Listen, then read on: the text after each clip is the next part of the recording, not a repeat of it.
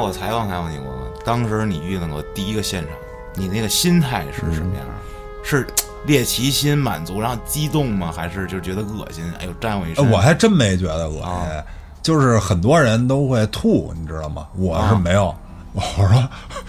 我操，真牛逼！这还是猎奇心得到满足了，就是呃，猎奇心得到满足了，呃，然后后期呢，那就是开始解剖，啊，啊，解剖我也参与啊。那么后期呢，就处理过一些刑事的案发现场，也就是杀人的现场哦啊。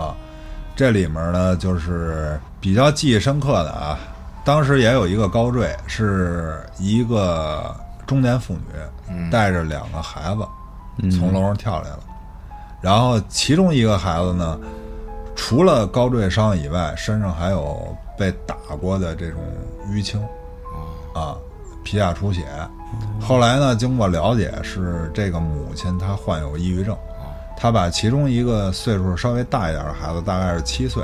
啊，把他呢活活的基本上算是打死我去，啊，打完了以后从楼下楼上扔下去了，然后自己再抱着那个岁数小一点的孩子也从楼上跳下去了。我操！然后当时呢，我对这个事情啊，感触最深的是这个孩子的父亲来到太平间以后的表现，是啥样的？就是他就首先就是已经哭的可以说没有眼泪了啊，然后他就说对着那两个孩子的尸体说说，呃，毛毛毛吧，对吧？他他肯定有一个小名儿，说爸爸真的后悔把你带到这个世界上。那那为什么这俩孩子跟着他这患有精神疾病的母亲过呀？那这个事情就不是我们、我们的工作范围了啊。就是嗯我去当时我只是说看到这个以后，我我挺难受的。包括还有一个，还有一嗯个我记忆深刻的啊，是也是一个高坠啊高坠呢，这个人呢体态偏胖，嗯，然后是他的母亲来的，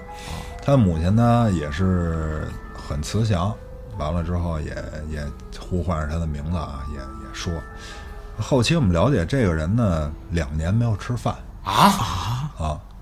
但是他的体态还是偏胖的，两年没吃过正餐。这怎么理解这个？他呢，平常就是水，他肯定喝啊。嗯那什么来代替的正餐呢？是可口 可乐。对，基本就是说可乐，啊，每天那他也不吃东西，就两喝桶啊可乐。两桶，两升的那个，啊就是啊大桶啊，每天两个，喝了两年那他不吃饭吗？不吃饭，我去，这样牙能活啊牙啊已经被腐蚀的都残缺了。我操因为它碳啊酸嘛。嘛，啊对，对你说刑事案件之前，之前我家里也给我讲过一个，就是就我家那边儿我那几朋友他爸爸好像就做警察啊的，之前喝酒跟我们聊天说，突然让他们出警，啊，他们就去了，去的一高层，嗯，他们进去之后是家里老头儿报警了，说家里老太太让人弄死了，警察就去了，夜里三点多就看见那老太太脸上铺一报纸，啊，把这纸把这报纸掀开之后，看老太太就是被勒死了，就脸都是变了紫色的，对，变色儿了。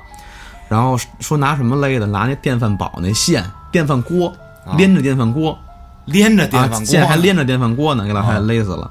然后说有小偷入室抢啊劫，然后老头出去旅游去了，好几天了，回来之后发现的，我去，啊那也臭了，基本上。嗯，然后也挺吓人是的高。应该是搁两三天就对会臭。，他说这勒死啊，我突然就想起来，我们处理最多的除了高坠，还有一个是上吊